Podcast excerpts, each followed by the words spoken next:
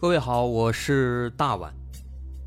我们的《绝密档案》在喜马拉雅已经陪大家走过了一年多的时间，一年多的时间，我们更新了一百多期节目，在这一百多期的内容里，我们讲述了各种各样的怪奇事件。那在今后呢，我们也想尝试去做更多的其他类型的内容，比如一些自然怪象，比如有一些名人的黑幕。或者说是黑帮的发迹史，亦或是各种悬疑大案，以及更多的其他题材的探索。针对这些内容，目前我们也已经有了一个大概的规划。我们将会把这些内容做一个大概的整合，放在之后我们即将推出的一个新的专辑当中。这个专辑的名字暂定叫做《绝密档案：深夜调查局两百家尘封的未解之谜》当中。需要说的是，这个新专辑我们决定在喜马拉雅作为会员节目进行独家播出，总计有两百多集的内容。专辑上线时间将会在不久之后的九月九号，大家届时可以在喜马拉雅搜索关键词“绝密档案深夜调查局”，就能够找到这部新的专辑了。在上线前的这段时间当中，也欢迎大家添加我们喜马拉雅工作人员的微信。X m l y 零三三零，也就是喜马拉雅四个字的拼音的首字母加零三三零，x m l y 零三三零。添加微信之后，工作人员将会把大家拉进喜马拉雅官方的粉丝群，届时将会有不少福利活动，送喜点、送签名书等等其他惊喜在等着大家。需要特别说明的是，新专辑。将会是喜马拉雅的会员专辑，也就是说，如果您是喜马拉雅的会员，就可以免费收听本专辑。目前，喜马拉雅的会员价格为每个月六块钱，六块钱就可以听到我们的两百多集故事，也是很划算了。希望大家能够多多理解，多多捧场。九月九号，我们不见不散。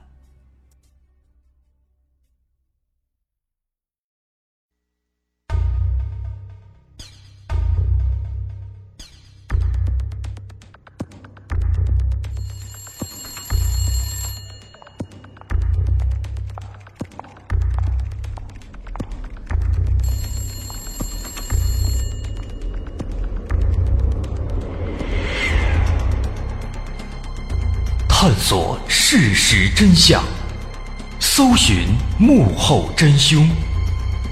欢迎收听《绝密档案》。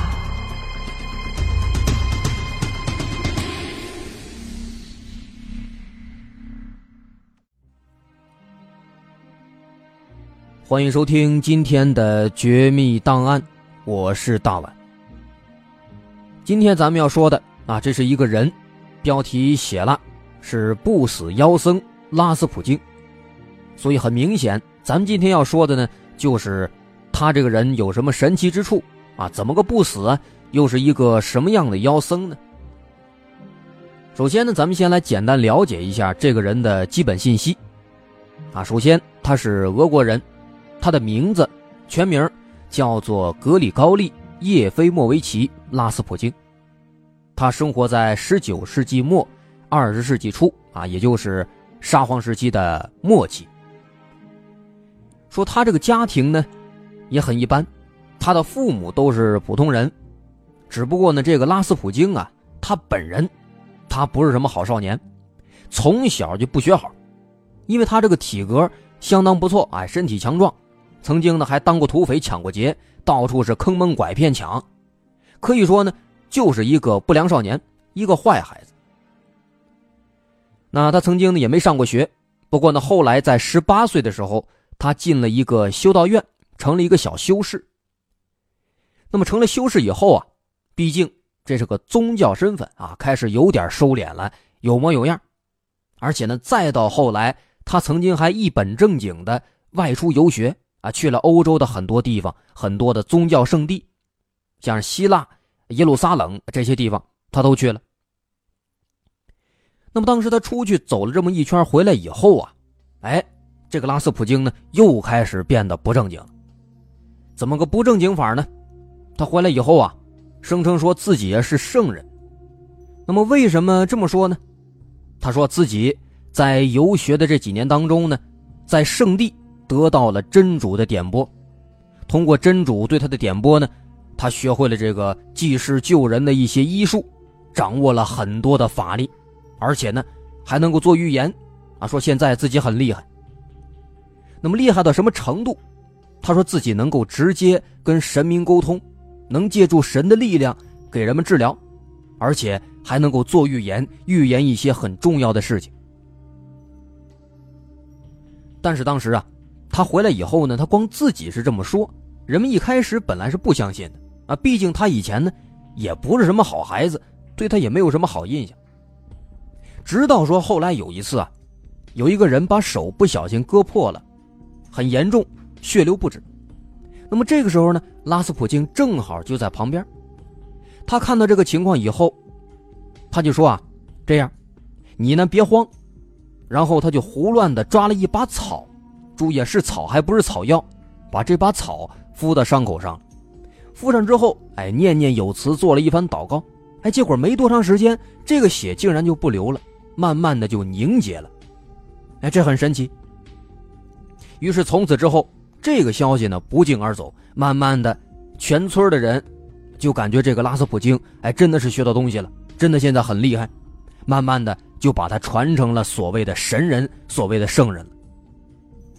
那么从此之后呢，经常的有一些村民把他请到家里边给他们降神治病，啊，有什么事了都愿意去找他。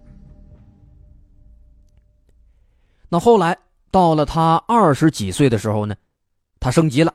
成了一个神职人员，成了神父了。不过这个时期啊，他也开始变得更加奇怪，更加不是东西了。首先呢，他从来都不洗澡，为什么呢？他说，如果洗澡的话，我就沾了水了；如果沾了水，会让我失去法力的，啊，所以从来都不洗澡。啊，这是他非常奇怪的地方。那么，为什么说他不是东西呢？因为也是从这个时期开始。他开始利用自己这个所谓的声望、自己的名望，取得人们的信任，经常偷偷的跟村里的一些女人上床，而且不管是老是少、是丑是俊，哎，都跟着上。当时呢，他每天的生活基本上就是这样的：上午起床之后开始祷告，然后呢跟信徒们接触交流，接触之后呢收红包啊，收下之后可能会给人办点事然后中午吃了饭，到了下午，从下午开始啊，他就约好了跟好几个女人同时淫乱狂欢，上床，然后一直玩到第二天凌晨四五点，哎，之后喝的是烂醉如泥，然后回到家里边上床睡这么两三个小时，然后呢，等到早晨啊，天亮了七八点八九点了，他再起来，但是你起来之后，因为睡的时间太短。啊，喝的又多，然后呢，为了提神他就光着屁股出去跑两圈，清醒一下。啊，如果下雪，可能还打俩滚。那清醒之后回来，穿上衣服，开始再去教堂，然后再重复这一天的生活。啊，就是这个样子。所以当时他就这样，是几年如一日，每天都重复这样的生活，几乎说把当地所有的女人都给睡了一遍了。那些美女们呢？哎，那也都是很情愿，那都愿意跟他上床，这个现象，哎，这就很奇怪了。那么为什么呢？一方面啊，是因为他们对这个拉斯普京的所谓的神力都感到非常的崇拜，啊，这个也是很正常的。那另一方面呢，啊，咱们说通俗点啊，咱们平时私底下说呢，就是说呢，这个人啊，他活好，而且邪门的是什么？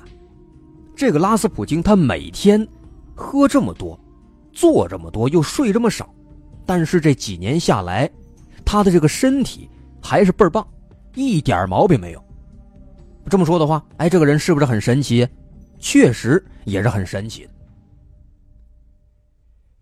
那后来到了一九零五年这一年，这一年呢，拉斯普京是三十六岁，在这一年，咱们都知道。一九零五年爆发了俄国革命，当时这个黑色百人团来他们这个村这边拉选票，因为当时呢拉斯普京在他们当地这个名声已经比较大了，那么通过这个道听途说，这个黑色百人团就觉得这拉斯普京他应该是一个雄辩家，有很大的威信，所以呢，他们就邀请拉斯普京来到了当时俄罗斯的首都圣彼得堡。那来到圣彼得堡之后，拉斯普京就不得了了，没过两年就出名了。怎么回事呢？他当时啊办了一个大事。说那时候呢，俄国的皇太子叫阿列克谢，阿列克谢有一个遗传病，血友病，啊，这个血友病，大伙都知道啊。如果说身上什么地方破了流血了，血流不止，那血凝结不了，这个病在当时可以说是绝症。那当时有一天，这个阿列克谢呢，就是不小心又给碰破了，流了好长时间血，谁都治不好，卧床不起，奄奄一息了。那沙皇一家子急的是团团转，所有大夫最好的医生都给看了，怎么就是不行呢？不知道怎么办了。那么这个时候呢，他们就开始试着找一些这个神棍呐，哎这一类的术士啊，来看看能不能起作用。那么正好在这个时候呢，有人就找到皇后，跟他说啊，有一个圣人最近呢刚来咱们圣彼得堡，这个人叫拉斯普京，他有神力啊。应该能够治好咱们皇子的病。那么这个时候，皇后一听，哎呀，很高兴啊，毕竟这大夫们都治不好了，那干脆啊，就死马当活马医，试试。于是呢，就马上把这个拉斯普京给召见进宫，把他带到东宫之后啊，人们给这个拉斯普京大概说了一下皇子的病情，然后呢，拉斯普京很镇定，就开始发功治病。啊，当时据说这个情况很邪乎，很神奇。说呢，他在了解了这个皇子的病情之后，拿出来一包小药粉，让皇子喝掉了。喝掉之后呢，他直勾勾的盯着这个皇子看，用眼睛盯着他。他这双眼睛啊，据说非常厉害，啊，跟其他欧洲人一样，眼睛是蓝色的，啊，不过呢，人们都说他这个眼睛里有一股神秘的力量。啊，经常给人看病的时候呢，发功的时候啊，能够发出淡淡的蓝光，看着看着，人们就被催眠了。那当时的情况就是说，他看着皇子啊，看着皇子的眼睛，那皇子呢也看着他的眼睛，俩人互相瞪着。哎，结果看了一会儿，皇子睡着了。那么睡着之后，又过了一会儿，这个伤口的流血哎变得越来越慢了，最后完全停止，凝固了。这么一个血友病，这么多的医生，这么多神棍都来治，都没治好。到这儿呢，这拉斯普京一来，就这么一看，哎，这病情马上就好转了。所以当时皇后啊特别感动，据说呢一下子把这个拉斯普京抱住了，啊，感动的哭了半天，感谢他救了皇子一命，也因此呢，他的名气也就更大了。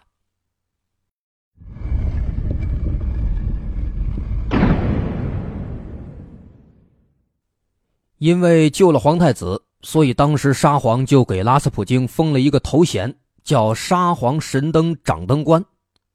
那么有了这个头衔呢，他就有那么一点权利了，能够自由的出入东宫，跟这个沙皇和皇后见面。那同时呢，因为皇子阿列克谢的病呢，也还没有痊愈，啊，所以拉斯普京还得经常的过来复诊。那么这样一来二去，他跟皇子接触多了，慢慢的。就取得了皇后的信任，那么他手里的这个权力和资源也就变得越来越多了。那么细心的朋友可能发现了，为什么咱们要说他是慢慢的因此取得了皇后的信任啊？不说取得沙皇的信任呢？啊，这里边其实也是有原因的。因为这个拉斯普京，咱们说通俗点吧，跟那些神棍其实差不太多，只不过呢，他聪明。他这用的是宗教的旗号。其次啊，他之前的这个作风那么不好，又是当土匪，又是睡遍了全村美女。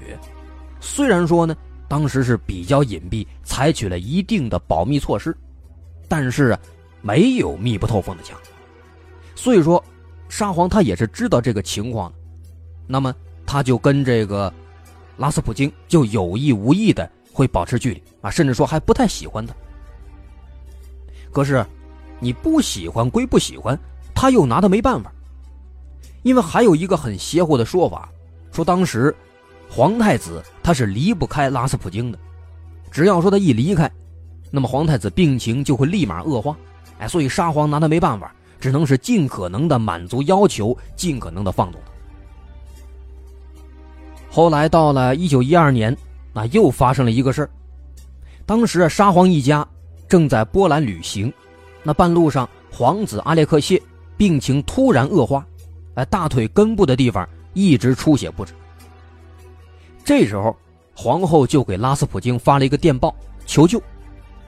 拉斯普京当时的回信是这么说的：“他说，皇子的病况正处在最糟糕的时刻，应该让医生们远离他，使他得以自行恢复。”咱们现在看这个建议，简直就是混蛋啊！自行恢复能恢复得了吗？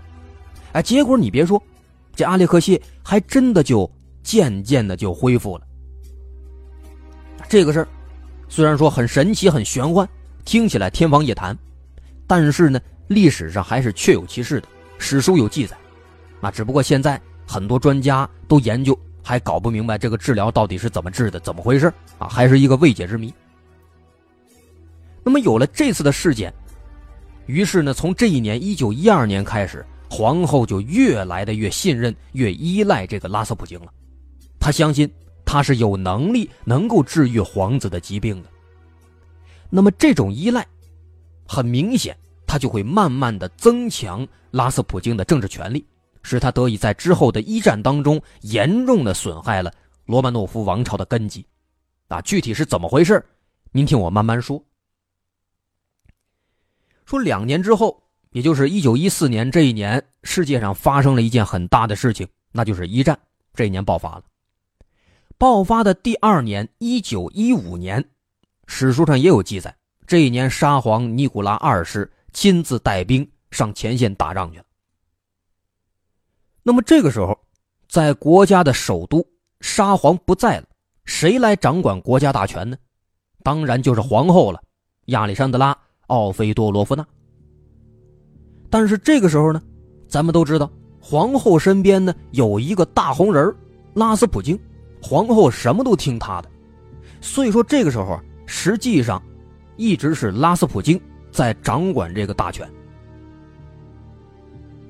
一个外行来操控整个国家，又是战时，结果是可想而知的。在短短两年时间里，俄国大臣会议主席换了四个。内务大臣换了六个，陆军大臣换了四个，外交大臣换了三个，司法大臣换了四个。来回的换啊，这导致什么？导致政府一直都在一种不稳定、效率低的状态。那当时呢，一战时期，沙皇俄国正在跟德国打消耗战，这种情况在消耗战当中那是相当致命的，不管是军队还是平民。都没法得到相应的补给。同时，因为当时这个皇后和拉斯普京走得太近了，所以甚至有人都传谣说拉斯普京把皇后都睡了。啊，当然这个事情呢，它是不存在的。那后来甚至还有人说，说这皇后啊是德国派过来的间谍啊，故意呢要搞垮俄罗斯。啊，当然人们这么说呢，除了有这个拉斯普京的原因之外，还有另一层原因，那就是这个皇后。亚历山德拉，她的娘家黑森和莱茵大公国，它是当时德国的附属国，那德国呢，又是俄罗斯的敌人，啊，当然这些呢，啊，那就是题外话了，咱不多说。那这些呢，这就是拉斯普京他对当时的沙皇俄国产生的非常深远的政治影响。那另外，咱们再说其他方面，对这皇子的治疗，让拉斯普京被人们称作是圣人。所以说，从那以后啊，不管是贵族夫人，还是普通的市民妇女，甚至连妓女、女乞丐，都络绎不绝的往这个拉斯普京家里跑，来干什么呢？想祈福或者想治病，啊，当然还有一些，那是为了来啪啪啪的。那有人问，为什么都是美女来，都是女人来，男人不来呢？这还用说吗？他天天睡人家老婆，那男的能喜欢他吗？据说啊。在圣彼得堡这几年，他睡遍了俄罗斯几乎所有的贵族少女，而且呢，他还有一个特殊的癖好，每睡过一个处女，就剪下他们的一缕头发做纪念。那后来，这个拉斯普京死了以后啊，人们对他的这个房子做改造，在他家的这个墙壁里边发现藏了很多大箱子，这大箱子里边是什么？打开以后啊，里边都是女人的头发，几箱头发。这么看的话，他睡过多少女人，这可想而知。所以说，这个拉斯普京，他又是在政坛上胡闹，又是到处睡别人老婆。睡的大部分还都是贵族和官僚的老婆，他能不招人恨吗？当时有很多的官员和贵族都向皇后举报，说这个拉斯普京，他多么多么不好，他其实是一个混子，什么什么样的人。但是皇后呢，她就是不信，因为毕竟在她眼里，她把自己的儿子给治好了，所以说他不信，他认为啊那是别人羡慕，是嫉妒。于是就这样。来到了一九一六年的年末，在这个时期啊，俄罗斯的上层已经出现了很多反对皇后和拉斯普京的秘密团体了。那这个时候，这内外因素相加，沙皇政权其实已经是岌岌可危了。拉斯普京呢，他也不是傻子，相反他也很聪明，所以这时候啊，他跟皇后就做了一个预言，他说。我将在一九一七年遭人杀害，如果是农民所杀，那么沙皇还能存活几年；但如果是被贵族所杀，那么沙皇一家将无法再活过两年。啊，也确实，历史咱们都知道，这两件事后来歪打正着都成真了。啊，因为一九一七年俄国这个二月十月革命，沙皇统治被推翻了。后来呢，一九一八年沙皇皇后。都被布尔什维克枪毙了，啊，当然这些呢，那就是后话了。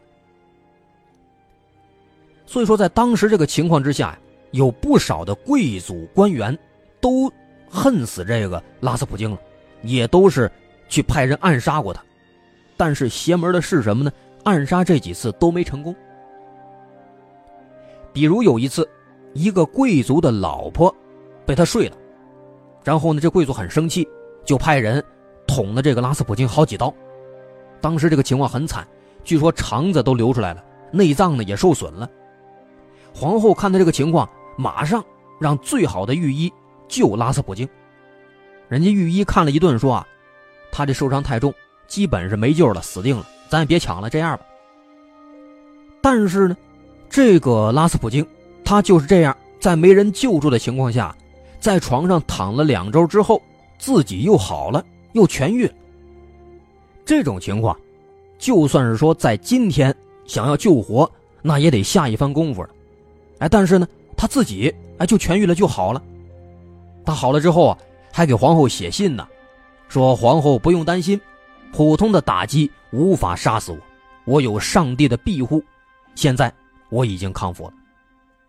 所以说，就说这个事儿呢，哎也非常邪乎啊。这是拉斯普京身上的。又一个很邪乎的地方。